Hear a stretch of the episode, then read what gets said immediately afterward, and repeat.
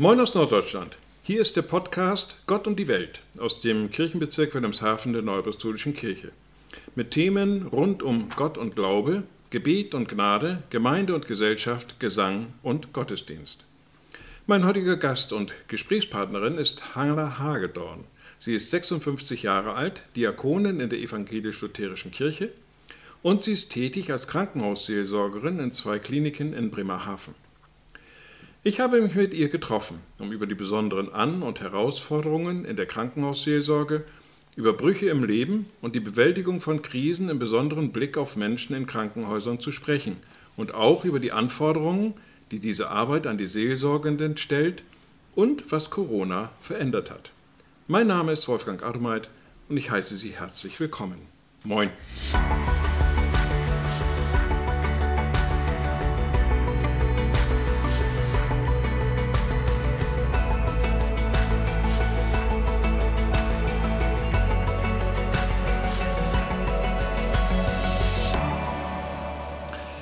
Hagedorn, wenn wir über Krankenhausseelsorge sprechen, so hört sich das zunächst so einfach an. Ich könnte mir aber vorstellen, dass Krankenhausseelsorge sehr vielschichtig sein kann. Daher meine erste Frage, was ist eigentlich Krankenhausseelsorge? Ja, einen schönen guten Tag erstmal. Vielen Dank, dass wir heute Zeit miteinander haben, darüber zu sprechen. Ich freue mich sehr. Was ist Krankenhausseelsorge? Ich verstehe Krankenhausseelsorge so, dass die Kirche Menschen an Orte bringt, Mitarbeitende an Orte bringt, wo sie für andere Menschen da sind, die in Not sind. Das gibt es zum Beispiel auch bei der Bahnhofsmission, bei der Gefängnisseelsorge. Und so sagt die Kirche auch an Orten wie in der Klinik, wünschen wir uns, dass Kirche präsent ist, für die Menschen dort ist, Zeit zum Zuhören hat, Zeit für Gespräche hat. In welchen Situationen wird Krankenhausseelsorge denn angefordert? Also in der Regel ist es so, dass äh, die Anforderung über die Station läuft, dass das Pflegepersonal mich anruft und mir sagt, dort ist ein Patient, der hat äh, viel Redebedarf. Und Redebedarf kann heißen, dass jemand einfach einsam ist, wenig Besuch bekommt, jetzt in Corona ja sowieso, Corona-Zeiten sowieso, aber einfach ja, jemand braucht, der zuhört, der mit ihm spricht und dann fordert das Pflegepersonal mich an und sagt, kannst du, können Sie dort mal hingehen, da braucht jemand, jemand zum Reden. Mhm. Welche dieser Situationen sind denn besonders herausfordernd?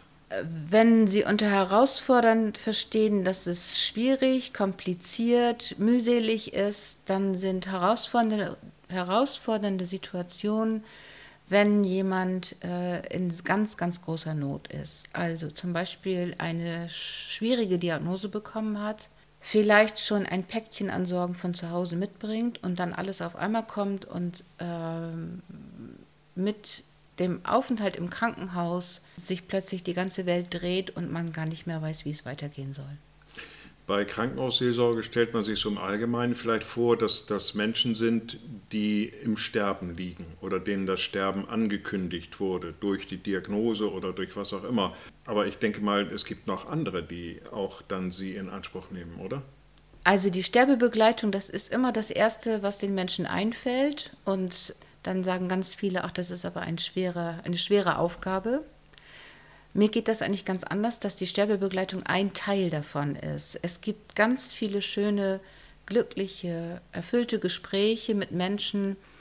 Ganz besonders liebe ich die Gespräche, wenn ich zu sehr betagten Menschen gehe. Wir haben inzwischen viele Patienten, die über 90 sind, die noch ganz gut beieinander sind, mit denen man gut sprechen kann. Und wenn ich dann sage, guten Tag, ich möchte Sie gerne besuchen, ich bin hier die Krankenhausseelsorgerin, mache hier Besuche auf Station, da muss ich manchmal gar nicht viel mehr sagen und die fangen an, ihr Leben zu erzählen, weil sie ein im Krankenhaus einfach viel Zeit haben zum Nachdenken.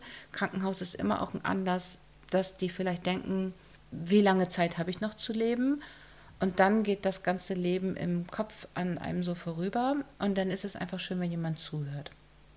Nehmen mehr Frauen oder mehr Männer das ein Gebot in Anspruch? Ich mache keine Statistik. Ich würde vom Gefühl her sagen, es ist 50-50. Welche Ausbildung ist nötig als Krankenhausseelsorgerin? Ich habe Ende der 80er Jahre ein Studium an der Evangelischen Fachhochschule gemacht und dort das Diplom in Religionspädagogik gemacht. Dann wurde ich eingesegnet zur Diakonin und äh, darf mich Diakonin und Diplom Religionspädagogin nennen. Das ist mein ursprünglicher Beruf, meine Ausbildung. Und wenn man äh, sich dann mit diesem Beruf auf eine Krankenhausseelsorgestelle bewirbt, dann muss man noch Zusatzausbildung machen. Mhm. Das sind drei Standbeine. Einmal äh, ist das eine zwölfwöchige Krankenhausseelsorgeausbildung in Hannover bzw. Rastede. Ein Kurs eine Woche lang in Ethik. Und eine Woche haben wir eine Einführung gehabt ins Krankenhauswesen. Also alles, was man über Krankenhauspolitik, Krankenhausfinanzierung, über die Strukturen im Krankenhaus wissen muss, das habe ich auch in einer Woche gelernt. Das ist so das Grundsätzliche. Und dann gibt es natürlich laufend immer wieder Fortbildung, Weiterbildung, je nachdem, welche Schwerpunkte man an der eigenen Arbeitsstelle hat, kann man dann gucken, brauche ich mehr Fortbildung noch mit psychisch Kranken zum Beispiel oder mit alten Menschen oder für Onkologie oder für Palliativseelsorge. Da kann man dann gucken, was ist dran, was möchte ich als nächstes machen. Wenn man das so als Gesamtpaket betrachtet, ist das ja schon ein langer Weg und, und auch schon ganz viel an Ausbildung, die dazu notwendig ist. Ja, weil die äh, Kirche als Anstellungsträger auch möchte, dass ähm, man dort nicht einfach so einsteigt, sondern auch eine Qualifikation mitbringt und auch so Grundstandards eingehalten werden. Ganz wichtig ist zum Beispiel in der Ausbildung auch die Selbsterfahrung, das gehört mit dazu. In den Ausbildungsmodulen ist auch immer äh, Supervision dabei, Einzelgespräche, ähm, dass wir auch lernen, uns selber zu positionieren in der Arbeit, den eigenen Stil zu finden weil wenn ich hier arbeite, heißt das nicht, dass eine Kollegin an der Medizinischen Hochschule in Hannover genauso arbeitet wie ich. Mhm. Also man muss das immer in Einklang bringen mit sich und der eigenen Position, mit dem eigenen Glauben, mit ähm, dem eigenen Umgang mit Krisen, Krankheiten, damit das so ein rundes wird und zu einem selbst passt. Mhm. Bei mir kommt jetzt an, dass der Anspruch, den auch die Kirche an die Mitarbeitenden stellt und auch der auch dadurch formuliert wird, dass halt so viel an Ausbildung vorausgesetzt wird, hm, dass er schon sehr hoch ist. Deshalb mal eine ganz einfache Frage. Könnten das auch Laien tun? Also die Stellen an sich, die es gibt, die können natürlich nicht von Laien besetzt werden. Das müssen Hauptberufliche sein, mhm. die eben Pastor, Pastorin oder Diakon, Diakonin sind. Aber ich hatte neulich die Anfrage von einer Frau, etwa in meinem Alter, die gesagt hat, ähm, die ist in der Hospizbewegung, in der ambulanten Hospizbewegung unterwegs und hat gesagt, ich würde gerne zur Gesprächsführung mehr wissen. Und ich habe tatsächlich in unserer Landeskirche ein Angebot gefunden für Ehrenamtliche. Das sind dann Wochenendmodule, ah, ja. wo eben man, obwohl man vielleicht noch einen Beruf hat, äh, auch am Wochenende über mehrere Module dann solche Kurse belegen kann. Wenn wir von Laien sprechen, kommen wir automatisch auf die grünen Damen. Mhm. Existieren die eigentlich noch, Corona-bedingt? Die gibt es noch. Und die sind ganz traurig, dass sie zurzeit nicht arbeiten dürfen. Die ähm, warten eigentlich darauf, dass sie wieder rein dürfen ins Krankenhaus. Im Moment macht man das zum Schutz der Patienten und Patientinnen, auch zum Schutz der grünen Damen, weil das sind, da sind auch einige dabei, die im Risikoalter sind. Die müssen sich selber schützen. Die mussten natürlich auch erstmal durchgeimpft werden. Das hat auch eine Weile gedauert. Und äh, zurzeit sind die schon, solange die Pandemie uns beherrscht, äh, noch nicht wieder tätig. Hat sich in der Pandemie ein größeres Aufgabenspektrum ergeben? Also das Aufgabenspektrum, äh, die Arbeit ist nicht mehr geworden. Im Gegenteil, weil auch ich mich damit abfinden musste, dass äh, ich, solange ich zum Beispiel noch ungeimpft war, auch für mich sorgen musste. Also ich musste zum Beispiel auf das Krankenhaus hören, mich an die Regeln des Krankenhauses halten ja. und ich musste mich an die Regeln der Kirche halten. Und äh, immer genau, also gerade als das noch ganz akut war und man nicht wusste, wie das mit den Impfungen voranschreitet, ähm, war ich auch etwas gebunden. Und es gab auch Zeiten in den richtig schwierigen, heißen Phasen der Corona-Pandemie, ähm, dass man mir auch empfohlen hat, komm bitte jetzt mal eine Weile nicht auf diese Station, weil es nicht mehr beherrschbar war. Mhm.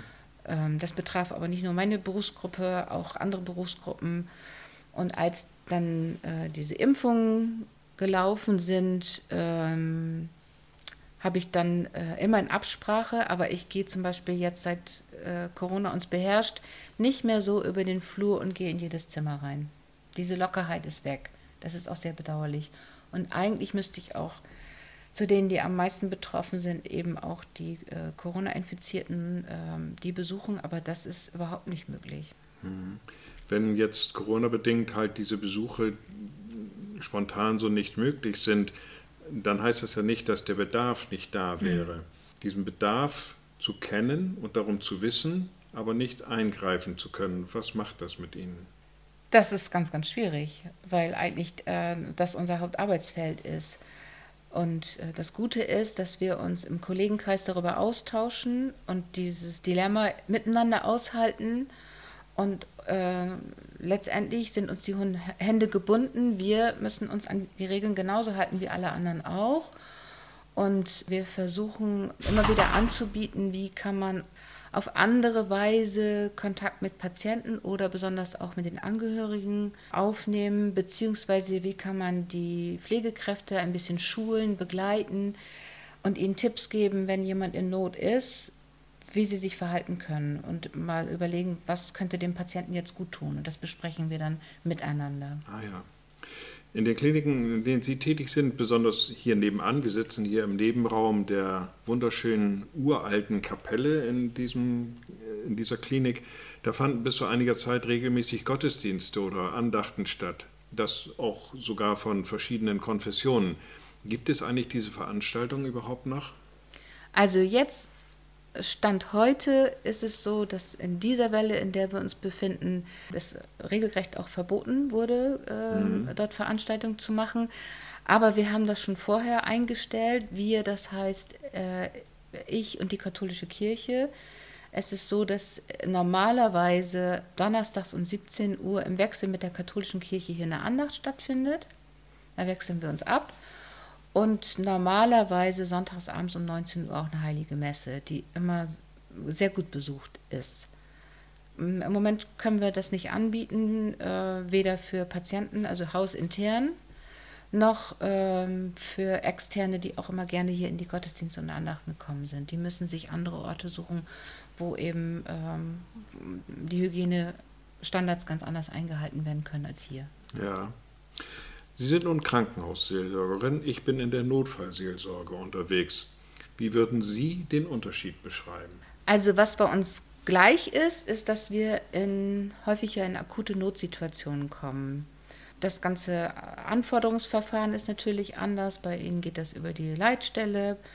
Bei akuten äh, Unfällen, Situationen im häuslichen Bereich hier ist es so, dass ich in akute Situationen gerufen werde, die in der Klinik stattfinden. Und bei Ihnen vermute ich, ist es einmalig. Bei mir kann es sein, dass das mehrmals ist. Wenn ja. man einmal einen Patienten kennengelernt hat, dass man am nächsten Tag sagt oder zwei, drei Tage später, da gucke ich nochmal rein. Und es ist auch nicht unbedingt ein Beratungsgespräch oder ein großes Netzwerk dahinter, dass man guckt, was braucht die betroffene Person jetzt? Muss man jemanden anrufen? Muss man gucken, was für ein Netzwerk jetzt aufgestellt wird? Sondern das läuft meistens dann nur über mich alleine. Ich bin ja die einzige Begleitperson.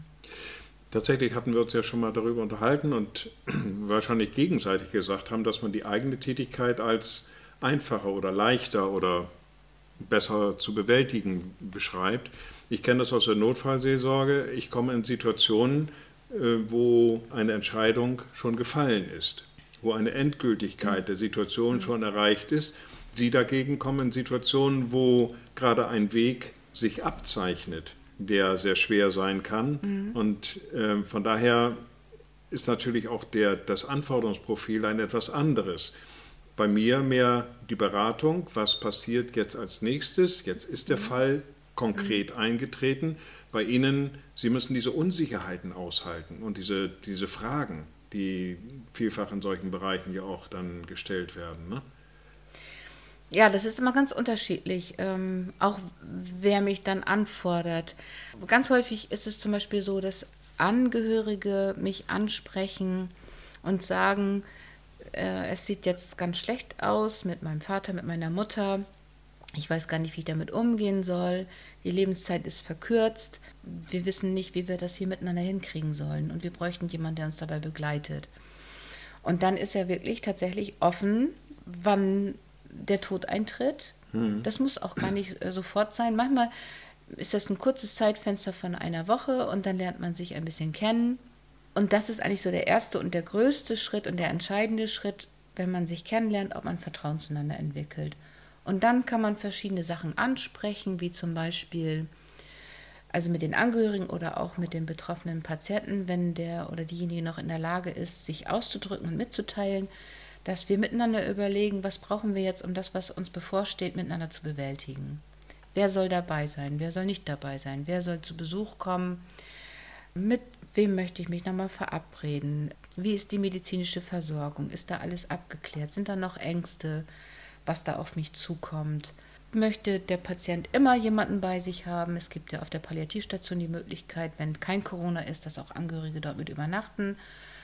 Braucht der Patient vielleicht auch Zeiten, wo er mal für sich ist? Das klappt immer ganz prima, wenn man sich ein bisschen kennengelernt hat und geguckt hat, was oder miteinander erörtert, welche Probleme und Gedanken und Fragen gehen mir durch den Kopf. Und das können wir miteinander besprechen. Begleiten Sie Patienten auch über den Krankenhausaufenthalt hinaus?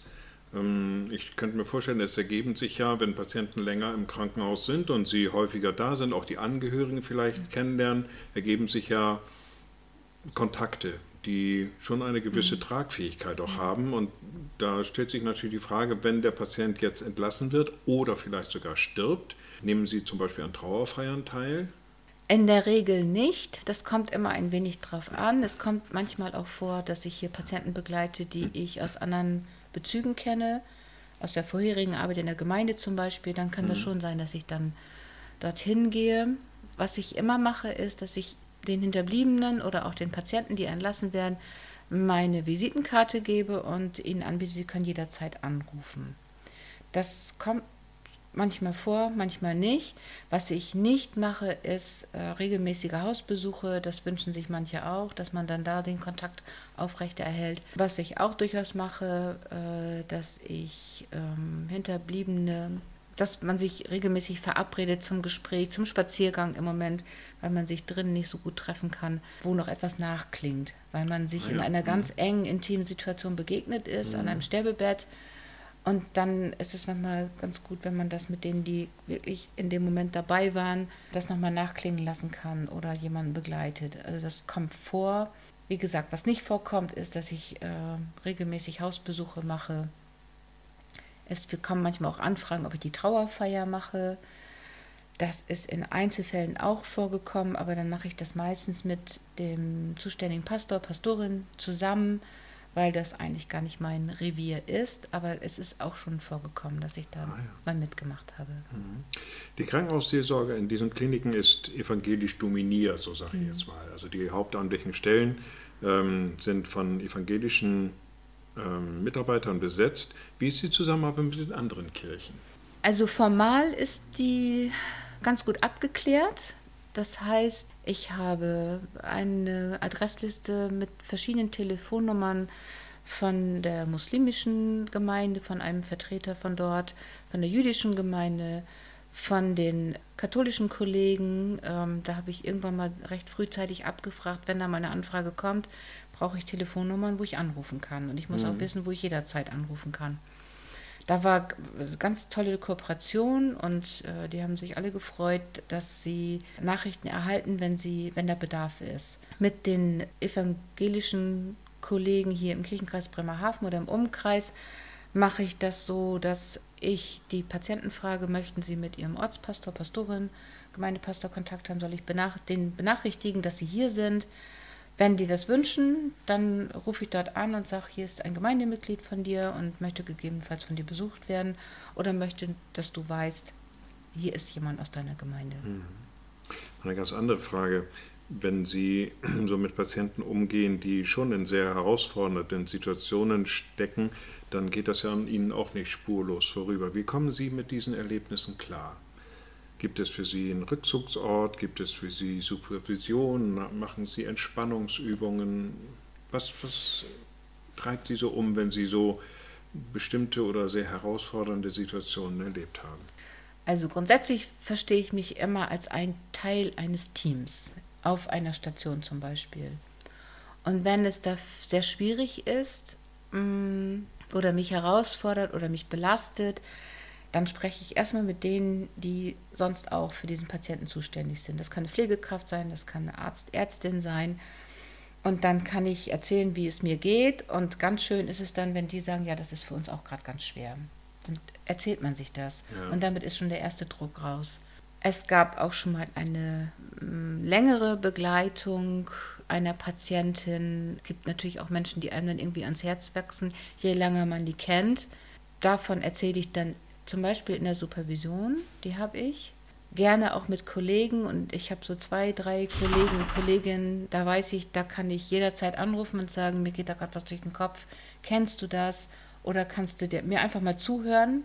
Ich brauche da manchmal gar keinen Rat, sondern muss einfach erzählen, ich mache da gerade eine schwere Begleitung und wenn es richtig gut läuft, können sagen die, das kenne ich oder ich wünsche dir viel Glück und Segen dabei ähm, und wenn was ist, ruf wieder an. Also da habe ich ein ganz gutes Netzwerk im Hintergrund, dass ich das möglichst abends nicht noch dieses Erlebnis auf dem Sofa sitzen habe und mir eine schlaflose Nacht bereitet. Ja. Manchmal ist es auch so, dass man je öfter mal in schwierigen Situationen war, auch für sich Strategien hat, zu sagen, und wenn ich nach Hause fahre, dann lasse ich das hier im Krankenhaus. Das beantwortet schon fast die nächste Frage. Haben Sie einen persönlichen Seelsorger, der den Sie ständig ansprechen können? Also wie gesagt, einmal sind es die Kollegen, entweder hier vor Ort oder auch meine äh, Kollegen, die auch in den Kliniken arbeiten und Kolleginnen. Mm, ich habe aber noch eine geistliche Begleitung, mit der vertreffe ich mich etwa alle sechs Wochen, die, äh, mit der ich auch äh, theologische Fragen besprechen kann. Also Supervision, also eine Zeit lang war sie das in der doppelten Funktion äh, manchmal vermischt sich das auch, Supervision und geistliche Begleitung, aber es geht eigentlich hauptsächlich darum, dass ich einen Ort habe, wo ich auch über theologische Fragen nachdenken kann. Also so ein Klassiker ist, dass die Patienten mich manchmal fragen, ich habe immer ordentlich gelebt, jetzt bin ich so krank und was sagt ihr Gott dazu? Das wechselt auch manchmal meine Antwort, aber es ist ganz spannend, solche Gespräche in der geistlichen Begleitung nochmal nachklingen zu lassen und ja. da für sich zu überlegen, wo stehe ich eigentlich, wie gehe ich eigentlich selber mit Schicksalsschlägen um oder mit herausfordernden Situationen. Wo sind die Grenzen der Krankenhausseelsorge oder anders gefragt, aus welchen Situationen ziehen Sie sich bewusst heraus?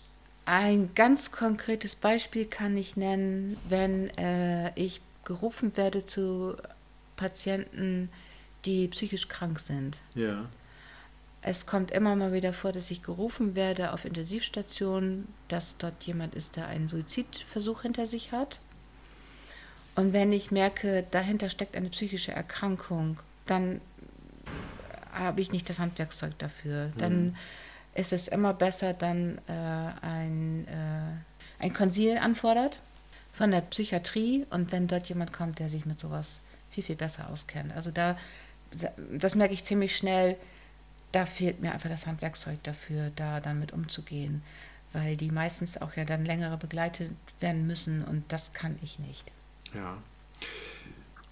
Anderes Thema. Die Kirchen haben in den letzten Jahren nahezu flächendeckend an Reputation verloren. Ist dieser Verlust auch in der Krankenhausseelsorge spürbar? Also wenn Sie mit Reputation meinen, mit Anerkennung, Wertschätzung, Bedeutung für die Menschen, ja, auch dann, äh, Vorwürfe, weil ja viele Vorfälle auch waren in Richtung Missbrauch okay. und so weiter. Ähm, mm. Da ist ja die Glaubwürdigkeit der Kirche schon sehr heftig mm. in Frage gestellt worden in vielen Bereichen. Nun sind Sie Vertreterin der Kirche. Mm. Merken Sie, dass da Ihnen vielleicht mit Vorbehalten begegnet wird oder doch eher nicht? Also es ist so, dass ich, äh, dass mir dann Vorbehalte begegnen, wenn hier Menschen sind, die manchmal in viele Jahrzehnte zurückliegend irgendwelche schlechten Erfahrungen mit Kirche gemacht haben. Und das muss gar nicht mal Missbrauch gewesen sein oder irgendwas anderes Schlimmes, äh, Strafbares, sondern das sind, ich werde meistens erstmal konfrontiert mit Situationen, wo sie sagen, eigentlich habe ich mit Kirche nichts mehr im Hut, weil ich da und da damals mal ganz schlechte Erfahrungen gemacht habe. Mhm weil man sich nicht äh, ernst genommen gefühlt hat oder weil man nicht den Service bekommen hat, den man sich gewünscht hat oder weil man mit der Art Gottesdienst zu feiern nicht zurechtgekommen ist oder sich nicht angesprochen gefühlt hat. Und wenn das erstmal raus ist, dann können wir ins Gespräch einsteigen. Ah ja, schön. Mhm. Ähm, es kommt ganz selten vor, dass man mir sagt, äh, wenn Sie von der Kirche sind, will ich nichts mit Ihnen zu tun haben, bleiben Sie draußen. Meistens lasse ich mich dann darauf ein, dass ich sage, wo, wo ist das Problem? Und wenn das ausgesprochen ist, dann kann man ins Gespräch gehen. Und da sind sehr viele Vorurteile und sehr viele schlechte Erfahrungen, die irgendwie nie, es hat nie Gelegenheiten gegeben, das auch mal aufzuarbeiten. Das finde ich manchmal sehr bedauerlich und das erfahren die Menschen in den Gemeinden, die Kollegen in den Gemeinden ja überhaupt nicht. Warum ist da so eine Distanziertheit? Ja, Aber wenn es mal angesprochen Die Menschen einfach weg, ne? Ja, ja, die bleiben dann einfach weg und entscheiden mit den Füßen, mit der Kirche will ich nichts mehr zu tun haben. Vielleicht bezahle ich noch die Kirchensteuer, aber dorthin gehen und Dienstleistungen Anspruch, in Anspruch nehmen oder vielleicht mal in der Gemeinde das Seelsorgegespräch zu suchen, das, dann ist das eine Riesenhürde, dass sie das nicht machen. Mhm. Stehen Sie auch dem Personal der Kliniken zur Verfügung? Ja, die Zielgruppen in der Krankenhausseelsorge sind so, dass äh, die Patienten, deren An- oder zugehörigen Menschen und das Personal meine Zielgruppe ist. Und für das Personal sieht das ganz unterschiedlich aus. Das fängt damit an, dass ich Unterrichtsstunden in der Krankenpflegeschule mache, wenn es um Sterbebegleitung geht, was ist, wenn jemand stirbt auf Station, bis dahin, dass ich in die Teambesprechung gehe, also ganz offizielle, bei der Übergabe zum Beispiel dabei bin. Und je länger man sich kennt und Vertrauen zueinander hat, dann wird einem auf dem Flur auch mal eben erzählt, dass in der Familie eines Krankenpflegers jemand verstorben ist oder dass äh, jemand äh, gerade eine Überlastung hat auf der Arbeit. Und dann kommen solche Gespräche zustande und manchmal wird es eine längere Begleitung und manchmal ist es auch mit einem Gespräch erledigt. Mhm. Ich kann mich erinnern, als eine Arbeitskollegin hier im Dienst verstorben mhm. ist, dass sie dann auch, ich war dann mit Betroffener, ja. ähm, dass sie hier in der kleinen Kapelle eine kleine Andacht abgehalten haben für uns. Damals ja. haben uns eingeladen. Ja. Ne, das geht ja auch in diese Richtung mit. Ne? Genau, also dann ähm, auf kurzen Wege schnell zu reagieren und wenn irgendwas passiert im Haus, was alle betrifft, ob das jetzt eine persönliche Sache ist, was eine einzelne Mitarbeiterin betrifft, oder auch wenn äh, weltweit irgendwas passiert oder in der Stadt irgendwas ist, wo man das Bedürfnis hat, wir müssen jetzt irgendwo zusammenkommen. Und manchmal hilft ein kleines Ritual, das braucht auch manchmal nur zehn Minuten. Für viel mehr ist auch manchmal gar nicht die Zeit da. Alle können auch gar nicht alle den Arbeitsplatz verlassen.